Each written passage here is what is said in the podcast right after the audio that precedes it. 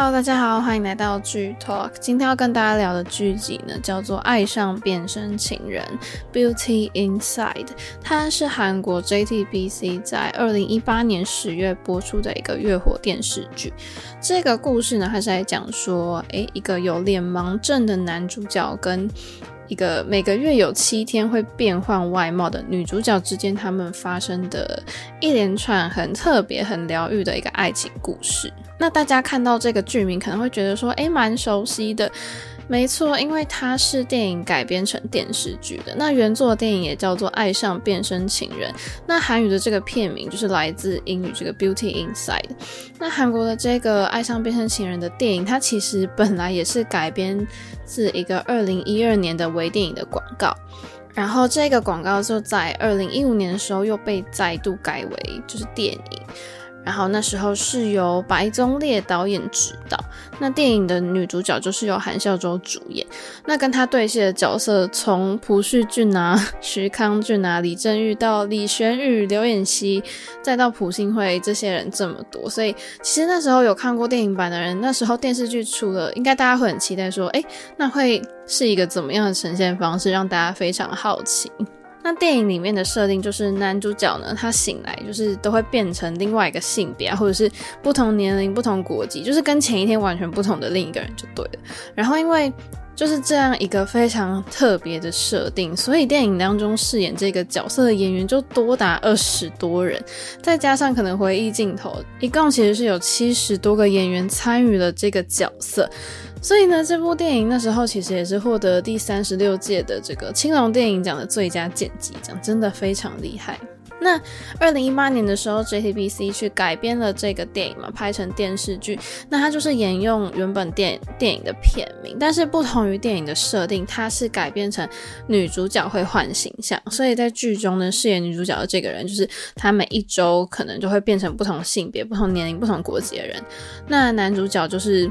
饰演一个可能每个月 都会忘记他长相的人，就是有脸盲症、有辨识障碍的人。所以其实电视剧的这个改编非常有趣，你不会很好奇说这样的两个人要怎么相遇，或者是到最后怎么谈恋爱。那就先来跟大家稍微讲一下电视剧的故事大纲。女主角呢叫做韩世界，韩世界呢是韩国一个知名的大明星，她的个性非常的豪爽，然后也是很有自信这样子。反正她只要在外面一举一动，全部都是媒体的那个焦点就对了。但是呢，就是他背后有一个不为人知的秘密，就是呢，他每个月会有七天，就是会变身成别人，就是会以其他人的面貌跟身形，就是出现在大家面前。但是，就是变身的样子是完全是随机的，就是你不知道你到底会变成怎么样，所以就让他其实非常的害怕。然后他就必须要去隐藏，就是这样一个很特别的一个身体的特质。所以其实他有时候感觉会蛮孤单的。然后呢，因为韩世界就是每个月都会有一次变身嘛，然后一次大概会持续一个星期左右，但是呃有时候也会有例外的时候啊，就是这真的不确定性太高了，所以其实他的生活是蛮处在一个恐慌的状态。然后因为他又是演员，所以他的职业其实是有一个很特殊的性质。然后他可能就是会突然演戏演一演就会突然变身，然后就要赶快就是逃跑这样子，就是为了要去隐藏这个秘密，所以每一段时间他就会隐藏起来，就可能。会造成一些他会有什么绯闻啊，或者是什么负面新闻这样子。但是这时候他在剧中就会遇到男主角徐道仔，然后呢，他就会开始跟他发生一段很酷、很特别的爱情故事。那接着就跟大家介绍一下角色。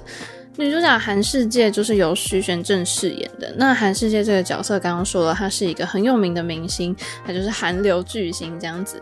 但是因为他的，因为他会一直变身，所以这个他自己本身有很多的传闻跟谣言，就是蛮多新闻的。但是同时，他也展现出一个非常多样貌的那种演技。然后他，嗯、然后女主角第一次变身是在十年前，在欧洲的时候，她就变成一个老奶奶。那这个也会是这部剧的一个小重点。那再来，男主角徐道仔呢，就是由李明基饰演的。他在剧中是这个 T Road Airline 的航空公司的一个企划本部长。然后后来他就变成公司代表啦。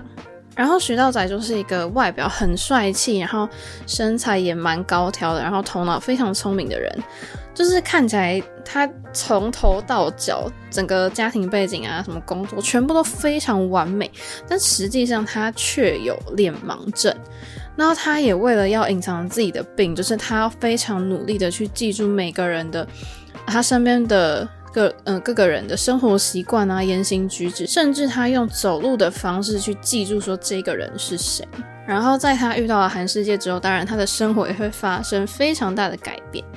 那下一个要介绍的角色是柳恩浩，是由安宰贤饰演的。柳恩浩就是韩世界的朋友，然后他这个角色我觉得蛮妙的，他是一个。就是神父志愿神，他的外表看起来就是哎、好好清澈、好干净的人。但是因为他就是长得也很帅，所以就是到处狙击女人心的那一种。然后，但是他的个性就是蛮平静的，我觉得。然后他的外表就是蛮精致、蛮秀气的，就大家就会觉得说看到他哇，就心里就被疗愈了这种。但是他的个性有时候就有点迷糊迷糊的，所以跟他的外表，我觉得其实又有反转的那种魅力。然后，因为当然他是韩世界的朋友，所以他知道他的这个会变身的秘密，这样，所以其实常常在旁边就是帮助他。那他跟韩世界会这么好，是因为他们是那个幼稚园同学，就认识了非常久。然后，因为柳恩浩这个角色呢，他就是一个万事通打工族，就是不管就是他什么工作都做就对，因为他为了要赚钱，他不管是去咖啡厅啊，或者是去那个百货公司发那个香水包啊，或者是。嗯，去当别人家里的那个清洁管家啦，或者去洗车店呐，这些全部都是他打工过的。但其实我觉得很酷的设定是他其实是首尔大学法律系毕业的一个高材生这样子。那下一个要介绍的就是姜莎拉，就是由李多熙饰演的。那这个角色呢，其实是徐道仔没有血缘关系的妹妹，因为这个是就是他因为他们的父亲再婚，所以他们就变成了兄妹。那这个角色姜莎拉呢，她也是有非常好的美貌，然后也蛮聪明的，然后她其实就是一直说他要超越哥哥，就要超越徐道仔这样。那当然，后来就是他其实也有注意到了韩世界的秘密，但是因为他就认识了在韩世界身边的那个刘恩浩嘛，然后因缘机会呢，他就聘雇了这个恩浩当他的家庭清洁管家。那后来当然就是也被恩浩的善良跟单纯的性格所吸引，这样子，所以最后呢，他们其实也是会变成男女朋友的。那因为刚刚说就是徐道宰的公司是 T Road 航空公司嘛，然后就是姜莎拉的公司就是那个叫做 One Air，它就是属于就是各个公司航空公司以下的子公司这样子。反正就我觉得他们的相处其实也是蛮可爱的，不管是兄妹之间 或者是这四个人的那个互动，其实都蛮有趣的。那其实讲到演员的话，我觉得这部剧因为。就是刚讲的会有一直变身的设定，所以当然也要稍微讲一下，就是特别演出的部分。因为每个月有七天会变换外貌嘛，所以每一次来剧中客串的人物，就是每一集都不同。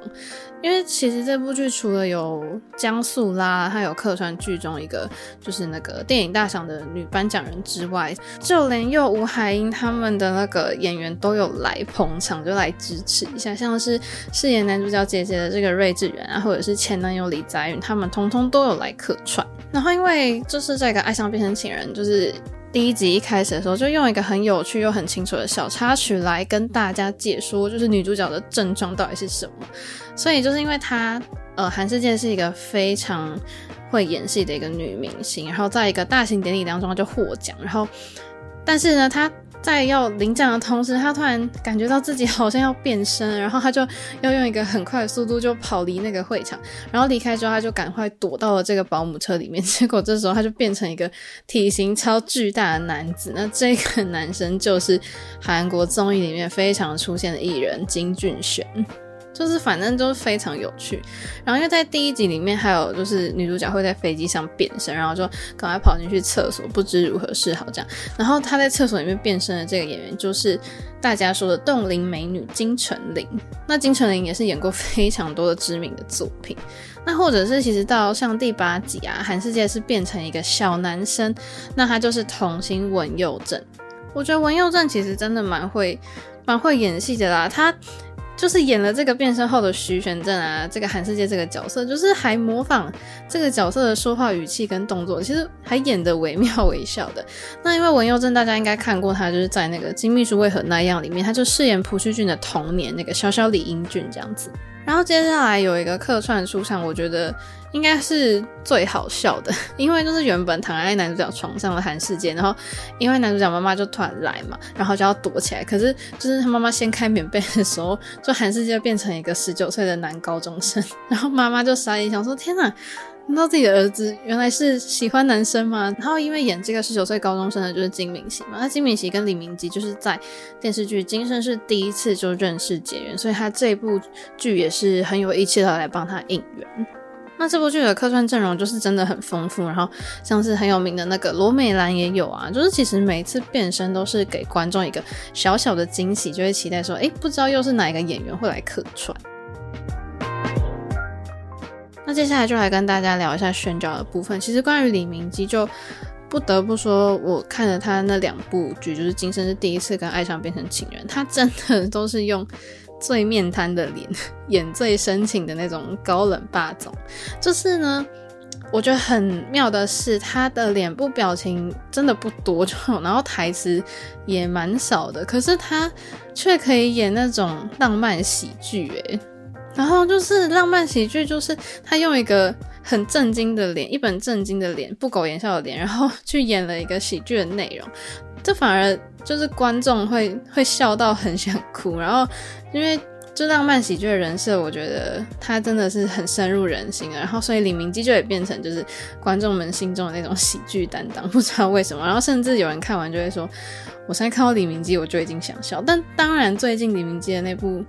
我的出走日记里面，当然会给大家看到不一样的李明基，所以就是那时候在看《爱上变身情人》的时候，我就觉得，诶，这个面瘫的这个高冷霸总设定 蛮熟悉的。然后因为就是电影版里面是男主角每天一醒来就会变身，不睡觉的话就不会变身，就一直维持原貌。那后来在电影里面的最后，他就是遇到一个就是能接受一切的女主角这样。那电视版的《爱上变身情人》就相反啊，就变成男生是无法辨识人脸，然后女生就是会一变再变。所以其实，在这样的设定里面，呃，他们就要演出别人可能就是就是别人可能知不知情都会。被卷入一个很好笑的状况里面，然后李明基其实就是真的这部分也演得蛮好的，而且因为剧中就是徐道仔这个角色，就是他很多次都会去为那个变身的女主角就解围，所以他有时候就要演那种霸道总裁，然后有时候其实又要演那种比较呃比较甜的暖男的感觉，然后因为脸盲的男主角，所以李明基就需要去演出那种。呃，其实只能用感觉去辨认对方，但是他永远都能认出女主角，然后还要对她温柔告白。啊，就讲了一句台词，就说我因因为我眼中的你一直都是你，我就想说天哪，就是任何一个女生听到这句话，这句告白应该都会受不了吧。然后因为李明基跟就是许玄镇他们是第一次搭档。我觉得其实蛮有火花的，因为很多浪漫的场景，我觉得都让观众蛮心动的。而且因为戏外的花絮，就也有蛮多那种比较甜蜜、有点暧昧的互动。然后可能是因为我觉得他们两个的外形其实是蛮配的，再加上他们年龄其实是差不多，所以就是花絮里面常常有很多就是冒着粉红泡泡的那种小互动。然后就让很多观众说，好想要站这个真人的 CP，就是很多粉丝都会少女心大爆发，就是看的花絮反而会觉得，哎，怎么好像比正戏还有爱这样子。然后，但是在我心中啊，就是徐玄振的那部《又吴海英》，就是搭 Eric 真的太经典了，所以目前就是《又吴海英》这个还没有被超越。然后，因为他们是第一次合作，然后就有讲到就是可能对于对方的初印象这样，然后徐玄振就说李明。李明基比想象中的还要斯文、内向、随和，然后就说，嗯，他二十岁的时候曾经是年轻青春的象征。然后听到这句话，就是李明基也是忍不住笑出来。然后因为其实他们两个人在一起的时候，可能李明基就说他比较依赖徐玄振，然后他是一个就是可以让他感到信赖的人。但是我觉得李明基在剧中还是有展现了一些比较细腻的演技。当然，他透过这个角色也获得了很多不同的情感。那我觉得接下来可以讲的就是，当然也是虏获很多男性观众的李多喜嘛。就李多熙其实他就说他自己也非常沉浸在这个江莎拉这个角色里面。其实最后拍完的时候，他很舍不得跟江莎拉分开。那因为其实李多熙就是有那种女王的气质，但是他真的，我现在后来发现，就是他真的蛮常跟年下的弟弟合作。真的应该有两三部、三四部吧。这一部《爱上变身情人》或者是《请输入检索词》啊，全部合作对象都是弟弟。但是因为李多熙他的身高就是非常高，他一百七十六公分，因为他是演员兼模特。但是因为他的身高有时候太高，他会错失一些角色的机会。像是《青潭洞爱丽丝》那时候，就是因为他的身高太高，所以被拒绝。但是因为后来这些韩剧的，比如说姐弟恋啊，就是蛮常拍姐弟恋这种，或者是韩国现在新生代男演员身高普遍都在一百八以上，所以李多熙就有更多的机会了，有没有？这些这些弟弟们身高够高，所以呢，也让李多熙可以在影视剧当中有多一点的那个机搭配的机会。所以呢，其实后来他就有一个称号，就是姐弟恋专业户。但是我觉得在这部剧里面。就是李多熙加安宰贤这个 CP 其实蛮出圈的，因为嗯，安宰贤他也是模特出身，他的身高是一百八十六，我觉得配上一七六的李多熙就是绰绰有余。然后因为李多熙的这个高冷财阀的形象，配上一个很清纯的神父志愿生，然后安宰贤，就是我觉得这对副 CP 其实也蛮受到观众喜爱的。然后这对的选角其实也还蛮好的，所以呢，其实我觉得这样的选角。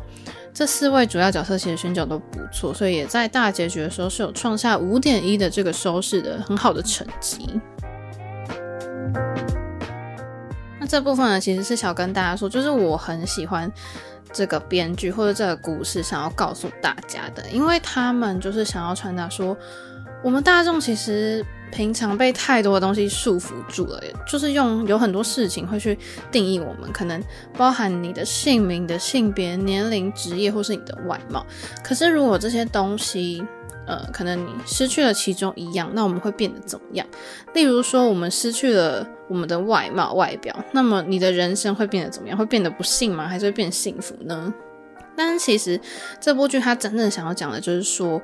其实最重要的东西是没办法从眼睛看到的，或许就是可能像爱这种比较抽象的东西，或者是到底什么是真正的美。所以他这部剧用了两个角色，就是。男主角就是认为外表毫无意义，因为反正他也分辨不出来每个人的外表。那或者是韩世界女主角，她认为，因为她是一个女明星，所以她认为外表就是比其他东西都好重要。但是他们两个人相遇之后，他们又就是一起去寻找真正的美的意义到底是什么。所以呢，他们非常强烈的想跟观众说的就是，定义我们的是外表还是内在？就是观众觉得到底是怎么样呢？但是其实，嗯，英国有个研究的报告就显示说，其实每五十个人里面就有一个人是患有脸盲症哦，可能他是连自己的父母都不认得。但是我自己是觉得说，我觉得脸盲对现代人来说，可能会越来越变成普遍的形象，因为就是你知道现在有各种修图吗？就是可能你看到的照片上看到人，跟你实际上看到人，你也认不出来是同一个人啦。所以我觉得，就是外表可能真的不是。呃，你去判断一个人的好坏，或者是你喜不喜欢他最重要的条件。所以，爱上变身情人，它真的是呼应它的英语剧名《Beauty Inside》，就是来跟大家稍微讨论说，呃，在一个非常，其实现在就是一个外貌取向的一个网络很很快速的时代嘛。可是，如果外貌这件事情不见，或者是呃，外貌是一件很容易失去的事情的时候，那么你的人生会变得怎么样？难道你就是被外貌定义了吗？所以我本身非常的喜欢，就是这个故事或是这部剧想要跟观众传达的事情。那接下来这部分就来跟大家聊更多关于题材或是看点。因为其实二零一八年末的时候，其实这部就是改编自电影的电视剧，我觉得应该算是可以，我可以推荐大家的必追清单。因为如果是那一年年末的话，然后因为其实改编翻拍啊，近几年在影视圈是已已经是潮流，所以呃，不管是 TVN 或 OCN 这些电视台，全部都有这些翻拍改编的作品。然后 JTBC 其实那时候也是跟进了，但是那时候 JTBC 很妙哦，他选择翻拍的不是日剧或美剧啊，但反而是翻拍韩国的原创电影。那因为这个电影原本就已经是颇受好评，所以他去改编它，然后延伸拉出一个更有创意的剧本跟桥段。我觉得是一个真的还蛮成功的改编，因为他把它改编成呃有感人的地方，然后又有喜剧的成分在里面，应该是大家看的应该都是好评。所以其实那时候我觉得这部剧他想要打的观众可能是有两个，一个就是因为这故事很奇妙，所以他可以推给就是相信这世界上会有呃各种事情发生无奇不有的事情的人，然后可能。还有另外一个群众，就是他们认为，呃，只有爱这件事情，爱最单纯这件事情是最重要，就是其他什么你身份地位、你的外貌都不是最重要的人。然后，因为韩孝周主演的电影呢，它是改编自二零一二年，就是东芝跟 Intel 合作的一个广告。那那时候电影的剧情故事是说，呃，男主角是一个家具设计师，他每天醒来都会变成另外一个人，有时候是女生，有时候是小孩，有时候是一个。年轻的帅小伙，有时候又是一个老人，甚至有时候还变成外国人，所以他就必须要很呃刻意让自己去低调生活。但是他的外貌每天都在变，但是唯一不变的就是只有一直陪在他身边的那个女生。所以就是其实男男主角每一次变身都会让他们两个的爱情其实是要面对挑战的。那我觉得。但是我觉得，就是韩国的电影市场在之前其实浪漫爱情题材并没有那么讨好，就是这个市场。我觉得，然后，呃，但是《爱上变身情人》这部电影上的时候，在韩国却创下快要两百万的观影人次，可能是因为题材太有趣了，然后让观众很印象深刻。所以其实 JTBC 也是趁着就是诶这部剧还蛮好的，评价蛮 OK 的，就选择改编翻拍成电视剧。然后呢，他的他找来的导演就是由吴海英的宋贤旭导演跟一个新晋的编剧林回英来一起做这部作品。那嗯，《爱上变身情人》虽然是林回英他第一次挂名编剧的作品，但其实大家有去了解的话，就会知道他来头并不小，因为他多年一直以来都是担任这个金牌编剧金银淑的助理编剧。而且金编其实非常喜欢这个徒弟，你知道为什么？因为在二零一二年的时候，金编执笔了这个《绅士的品格》里面，他就刻意的安排一个角色，就是林回英。所以其实跟着金编这么久，我觉得林回英要来单挑大梁，就是担任主要编剧，我觉得是 OK 的。然后他其实改编的时候，他依循的这个就是主角会不断变身这件事情，这个主架构设定。然后，但是他却就是呃改了，其实电影里面发生的情节跟事件，他给电视版更多的其实是很新，然后又很有意义的主题。所以，其实我觉得原版电影可能就是 focus 在探讨什么是真正的爱这件事情。可是，当到电视剧的时候，它延伸出更多关于自我肯定，或者是你甚至要面对生离死别的议题。然后变身这件事情，电视剧里面也从男性就是改为女性。然后因为呃，面对变身这个也没办法，不知道怎么解决的电视剧呢，它就新增了一个脸盲症的设定，去作为化解的方法，其实蛮巧妙的。因为男女主角就必须用自己的困境去治愈彼此，然后去理解彼此，然后就更可以强调故事就是嗯、是要探讨内在美这件事情的核心价值。所以再加上。我刚刚说会有一些呃浪漫幽默的剧情之外，就是整个故事的调性其实是比电影版感觉更，因为加了喜剧的成分吧，就感觉没有那么悲伤啦。会说电影版比较悲伤，是因为，嗯，因为电影版没有那个可以忽略长相的脸盲症。就是，所以呢，他有时候会面对角色面对到的是现实的绝望，跟真的是无限的忐忑，所以就会我觉得比较难过一点点。但是电视剧呢，其实不管哪一个版本啦，我觉得故事其实都是很好的，就是你可以透过角色们看到说，诶，他们去互相理解，然后可能就愿意去牵起彼此的手，即使有时候你牵的人就是诶，跟昨天又不一样了，可是他们都能很能去确认彼此的心意，然后其实是真的。很喜欢对方，其实就是爱情故事，就是真的有，嗯，爱情故事大家也看的很多，可是编剧却借着就是女主角会变身这件事情，去安排了很多事件在里面，包含可能。她变身成一个男高中生，可是，嗯，她这个角色就会去安慰被霸凌的一个高中女生。那如果她变身成小男孩的时候，她就用这个小男孩的角色去安慰。去安慰另一个，就是把他的儿子的心脏捐赠出去的一个母亲，那或者是呃女主角跟她自己母亲的和解等等的，其实多了这些情节，会让整个故事变得很丰富。诶，在这里面真的就带出了更多很温暖的故事。然后因为男女主角就是在剧里面的互动啊，相处有有时候就很甜蜜，有时候很有趣，但是有时候又会有一点点小虐。但是在这个两个人就是都有一些秘密，然后他们在守护彼此秘密的过程当中，他们就会呃培养出一种默契吧。我觉得他们对对方都可以去理解，然后可以去互相的信任。因为韩世界这个这个角色设定就是她是一个女星，当大家都喜欢女星的外貌的时候，编剧却用了一个没办法辨认外貌的男主角徐道宰来喜欢这个角色，来喜欢女主角，所以他必须要用心的去了解、去体会对方，所以就是很直接的告诉大家。外表美貌啊，不会是永远的。其实真爱的意义应该是取决你跟彼此相处之后，你们得出来很真实的一个心情。然后其实真的很吸引我的，就是在他的第一波预告当中，就是李明基跟徐玄振他们就站在那个茫茫人海之中，然后就这样面对面。但是没过多久呢，女主角就变成一个小女孩，一下子呢就变成一个呃外国人。然后接下来还有那种老奶奶、小男孩、中年女性等等，但是男主角就是微笑的走向对方说：“没关系，就是我都会认出你的。”然后就就是这样抱着对方。我觉得就是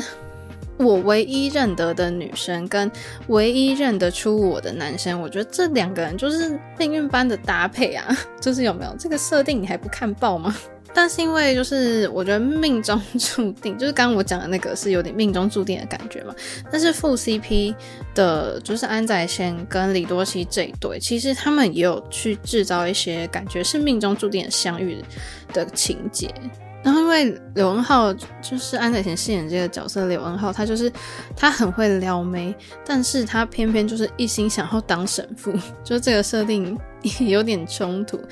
然后就是。然后就是，但是他们又会有各种呃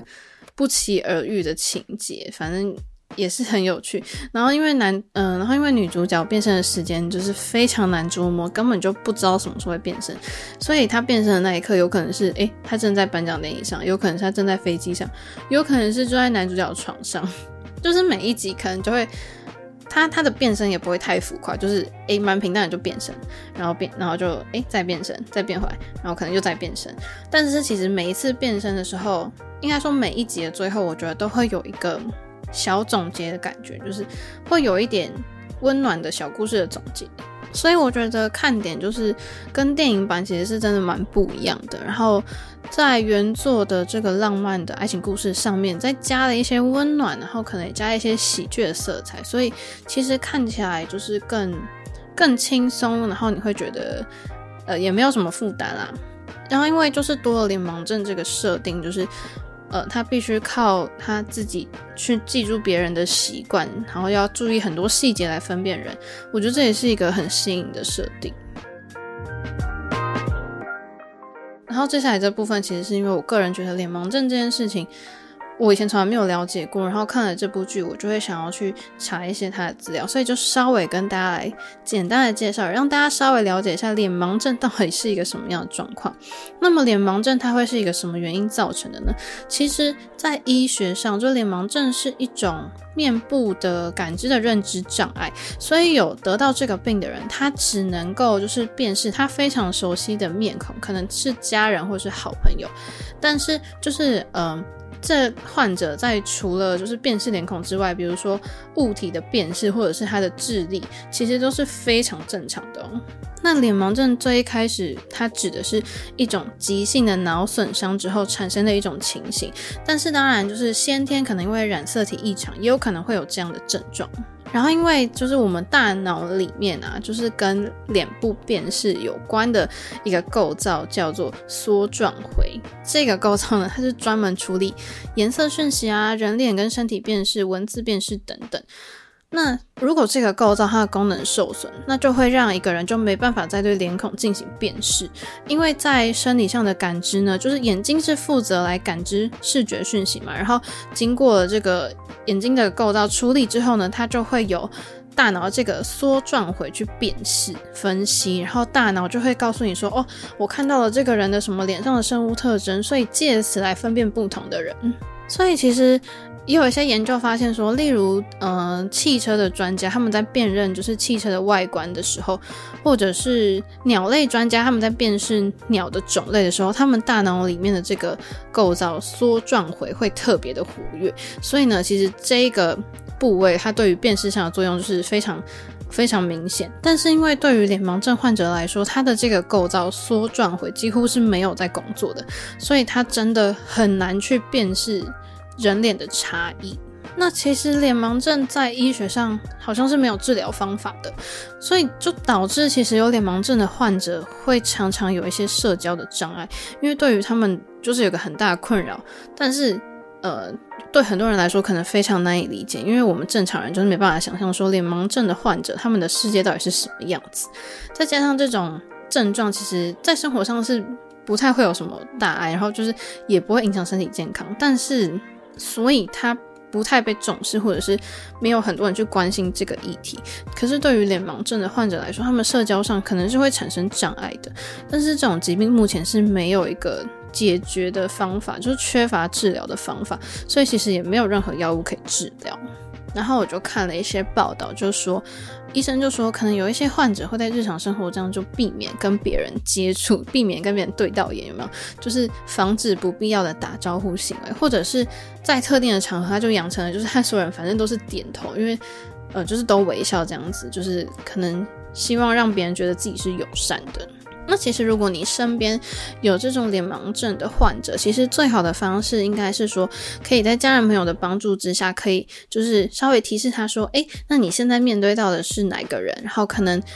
也不用刻意去隐瞒自己的病情，可以适度的公开自己的病情，然后希望让身边的朋友们其实是可以一起来了解、帮助你，然后其实也可以多一点体谅，因为其实对脸盲症的朋友来说，其实他们对他们的身体健康真的是没有什么影响，可是有一种隐性的伤害，就是他们可能会尽量避掉所有需要社交的场合或者聚会，所以就会比较渐渐变得可能比较内向、孤僻啊，就久而久之也不想跟别人相处。